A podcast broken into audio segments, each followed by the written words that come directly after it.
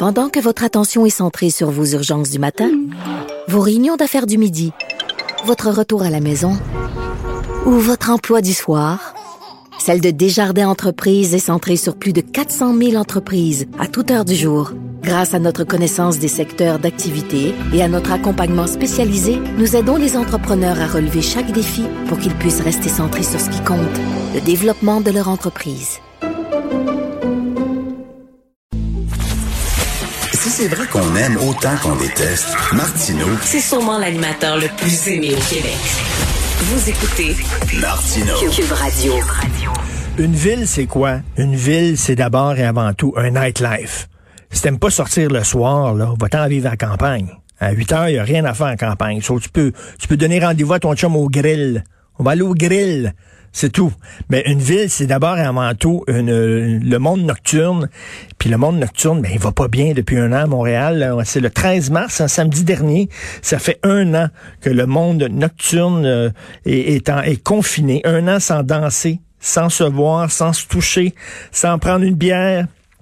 Et pour commémorer ce triste anniversaire, l'organisme euh, Montréal 24-24 a lancé une campagne de communication pour sensibiliser le grand public aux impacts de la pandémie sur les travailleurs culturels nocturnes de Montréal.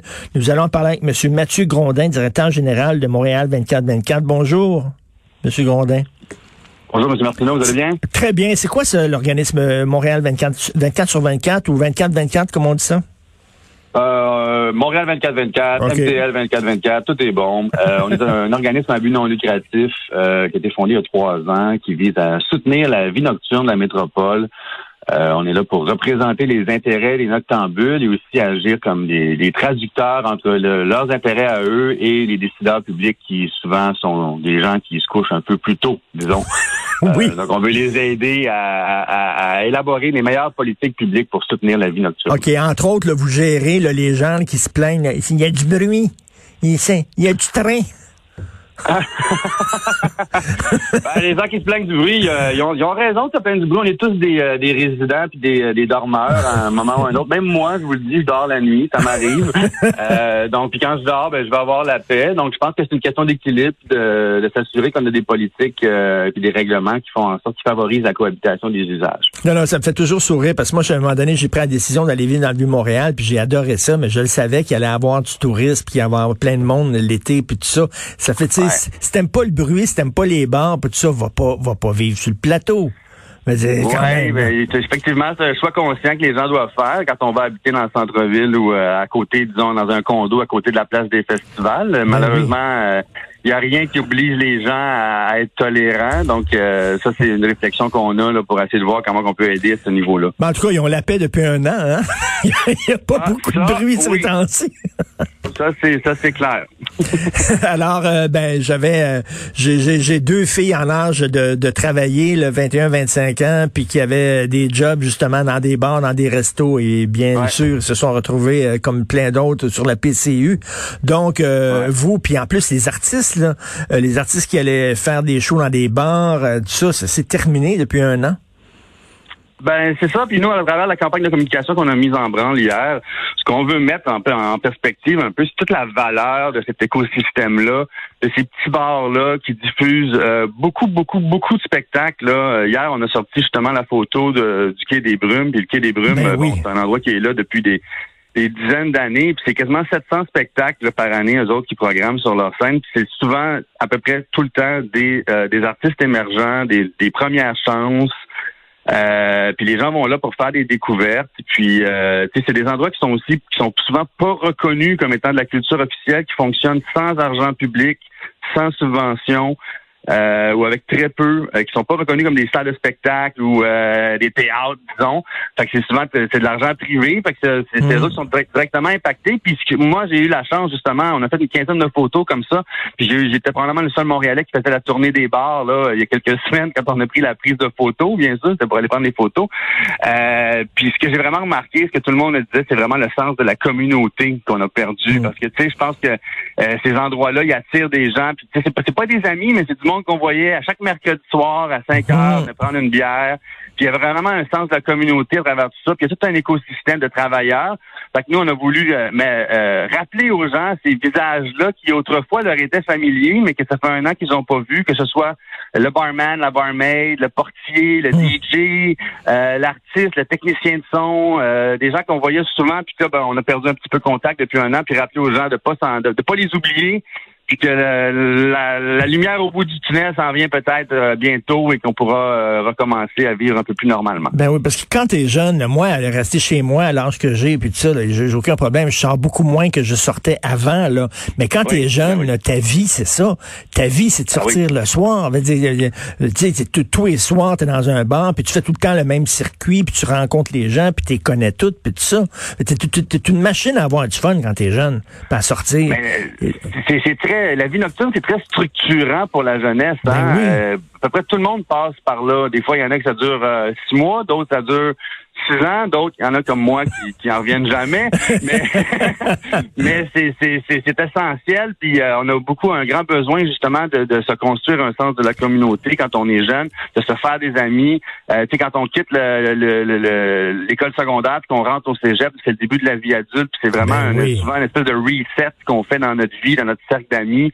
Euh, moi, je suis très inquiet pour ces, pour les plus jeunes, ceux qui justement qui sont au cégep en ce moment, qui ont, qui ont, qui ont, qui ont eu 18 ans l'an dernier puis qui n'ont pas eu la chance de. Non, moi, ça. me déchire. Je trouve ça déchirant. Ça c'est vraiment là parce que quand tu es jeune, c'est là que tu vis toutes sortes d'expériences. C'est là que tu te construis. C'est là que tu vois ah, ça j'aime ça, ça j'aime pas ça. Puis c'est de même. Tu sais, tu trouves toutes sortes de portes. Tu sais, moi la, la vie c'est un long corridor avec plein de portes. Ok? Au début, quand tu es jeune, tu ouvres toutes les portes.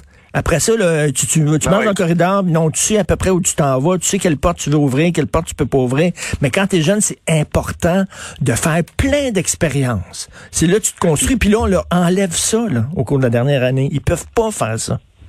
Puis on le voit, euh, tu sais, parmi les groupes euh, dans la société qui ont été le plus impactés, qui ont des plus gros problèmes de santé mentale, de dépression, de, de pensée suicidaire, ben c'est les jeunes, puis c'est les travailleurs culturels. Hier, il y a, a un article, euh, une étude, pardon, qui est sortie, là, qui a été commanditée par euh, une des artistes, la Guilde des musiciens, euh, la PSQ, la FNCC, qui montre que, tu sais, 63 des, des artistes qui ont, qui ont un niveau de détresse psychologique élevé ou très élevé. Écoutez, c'est, c'est, c'est majeur, là, tu sais. je comprends, ça, ça touche tout le monde. Tout le monde, tout le monde manque de, de, liens sociaux en ce moment. Tout le monde est affecté, tout le monde est un petit peu déprimé.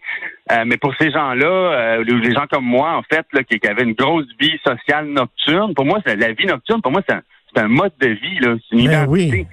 Fait que euh, quand on m'enlève ça, ben euh, ça, ça, change complètement. Non, là, au point de vue, euh, Mathieu, Mathieu, au point de vue culturel aussi, là, les gens là qui regardent, mettons la disque, là, okay, les grosses vedettes qui gagnent des prix à la disque, tout ça, ben eux autres, ont ces, ces, vedettes là qui sont connues maintenant, qui, qui qui font les grandes salles de spectacle, ben ils ont commencé dans les petits bars comme le quai des Brumes. Fait que vous autres, là, ce que vous faites, c'est vous faites des pousses, là, vous, vous vous faites pousser des nouvelles plantes là qu'on n'a jamais vues là, puis ces plantes là moment donné, ben il y en a peut-être qui vont émerger là, puis qui vont devenir des grosses vedettes. Mais là, euh, on n'a pas ça là. Tu sais, comme le milieu culturel, il, est coupé de son underground. Puis l'underground, c'est important. Ah, c'est le, le, laboratoire des talents. Ben hein. Moi, ce que je dis toujours, c'est comme un band comme Arcade Fire qui a, qui a joué à sur la place des festivals, ben, il a commencé dans des lofts, euh, dans des parties souvent dans des endroits qui étaient plus ou moins conformes, où il y avait peut-être même pas de permis, où on vendait des bières un peu en dessous de la table pour euh, essayer de, de, de, de, payer un petit peu les musiciens, tu sais, puis ben là, c'était un problème avant, ça va l'être encore plus maintenant. Il faut qu'on puisse protéger et favoriser l'émergence de ces jeunes pousses-là, comme vous dites. C'est très, très plate. C'est vraiment plate ce qui se passe. Bon, puis bien sûr, euh, des, ces gens-là, en même temps, ils n'ont pas de revenus. Fait que c'est dur en Christie pour eux autres. Les ils tirent le diable par la queue, comme vous dites. Donc, euh, en même temps, on peut comprendre, c'est une situation particulière, il y a une pandémie, tout ça. Qu'est-ce que vous espérez, vous? Vous espérez un retour à un semblant de vie normale cet été? Là, déjà, le, le, le, le couvre-feu va être à 9h30. Bon, 9h30, on parle, c'est pas vraiment la vie nocturne, mais bon. Non, ben écoutez, moi j'ai arrêté d'espérer. Je pense que j'ai eu euh, plusieurs déceptions dans la dernière année en me disant ça va repartir là, ça va durer trois semaines. Ah, c'est un défi 28 jours, on est rendu à 165. Fait que ça, j'ai arrêté un peu d'avoir des espérances. Euh, honnêtement, je, je, je vise l'automne. J'aimerais ça que cet automne, ça, on puisse recommencer à être un peu plus normalement. Mais euh, euh ouais, c'est vraiment. Mais, mais, Mathieu, Mathieu, le, le, soir, tu fais quoi? Tu joues au Milborn? Tu fais quoi le soir ah, maintenant? oui, oui, c'est à peu près ça. Là, moi, je, moi, moi j'ai mes tables tournantes chez moi. Je peux mixer, me faire un parti dans ma tête. Je danse dans ma tête comme, euh, comme les Céline. c'est à peu près tout ce qu'il nous reste à faire. Euh, mais c'est certain qu'on aurait aimé ça voir des, des, des, des, initiatives comme il y a eu en Europe. Il y a eu des concerts pilotes, euh, des, shows pilotes, là, genre en, association avec le ministère de la Santé. Ils ont eu ça en, en, Hollande, en Angleterre, euh, en Espagne, où ils ont, bon, ils ont dit, on va faire venir 250 personnes, 500 personnes, 1000 personnes. On va les mettre avec des masques, pas de masques, distanciés, pas distanciés, puis on va voir comment circule le virus, c'est quoi exactement la transmission, puis après ça, ça va nous aider à faire des choix plus éclairés et basés sur la science.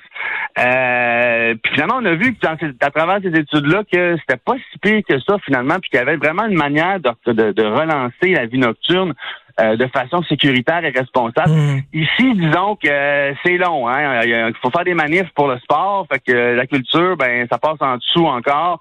Euh, c'est un peu déprimant à ce niveau-là, -là, qu'on soit pas plus proactif. On est simplement en mode réactif. Mais euh, écoutez, là, on va voir le couvre-feu à un moment donné euh, cet été, ça va commencer à être difficile à justifier. Ouais, on est un peu, on est un peu. L'adhésion va, va, tomber. On est un peu peureux, hein. on est un peu straight, on fait bien attention, puis on, va le dire, on n'a pas une ministre de la culture super proactive non plus là. On s'entend. Ben, moi, je moi, je comprends le principe de précaution, mais des fois, le principe de précaution, il s'applique, des fois, il s'applique pas des fois, c'est euh, euh, comme là, il y, a, 25 pays qui veulent pas, euh, ils ont arrêté la vaccination avec un des, un des vaccins, mais ici on nous dit que c'est correct, là-bas c'est le principe de précaution. Fait qu'on voit finalement, il y, a, y a beaucoup de ces décisions-là qu'on met sur le dos de la science qui sont en fait des décisions politiques. À un moment donné, il faut trancher. Puis ça, je comprends ça. Je comprends que des fois, on c'est pas parfait, puis on a, on a construit l'avion en vol, puis ça, c'est normal. Hmm. Euh, mais avoir un peu plus d'intérêt là en ce moment pour la culture. Puis tu sais, moi je pense que ça, ça va pas recommencer avec les gros avec les gros festivals. Ça va pas recommencer avec un festival de jazz à 50 000 personnes. ça ben va recommencer avec des petites salles à 100 personnes, tranquillement. Il va falloir reconstruire aussi la confiance des gens envers d'être dans une salle avec du monde. Il y a des gens comme moi qui attendent juste que ça reparte. Là. Euh, des, nous, nous, moi, c'est un octambule radical, si vous voulez, mais la plupart des gens, là, ils vont ils vont, ils vont dans un bar une fois de temps en temps, ils vont voir un, spectacle une fois de temps en temps. Eux autres, ça va être un petit peu plus long avant qu'ils reviennent, puis il va falloir reconstruire cette confiance-là. Puis hmm. ça, ben, ça va prendre des vaccins, puis euh, ça va prendre euh, beaucoup de volonté. ben, bon courage, bon courage. Puis c'est vous qui faites vivre Montréal. Tu sais, Montréal, je l'ai dit tout le temps, c'est une ville qui est laide. C'est pas une belle ville, mais c'est une ville qui vit. C'est une ville qui a une âme. Et grâce à des gens comme vous, des petites salles, puis tout ça, les, les barman, les, les portiers, les, les propriétaires, les gens qui font de la programmation, je lève mon chapeau. Bon courage. Puis ça, on espère que ça va reprendre au plus sacrant. Merci Mathieu. J'espère aussi. Merci beaucoup. Merci. Mathieu Grondin, directeur général de MTL 2424.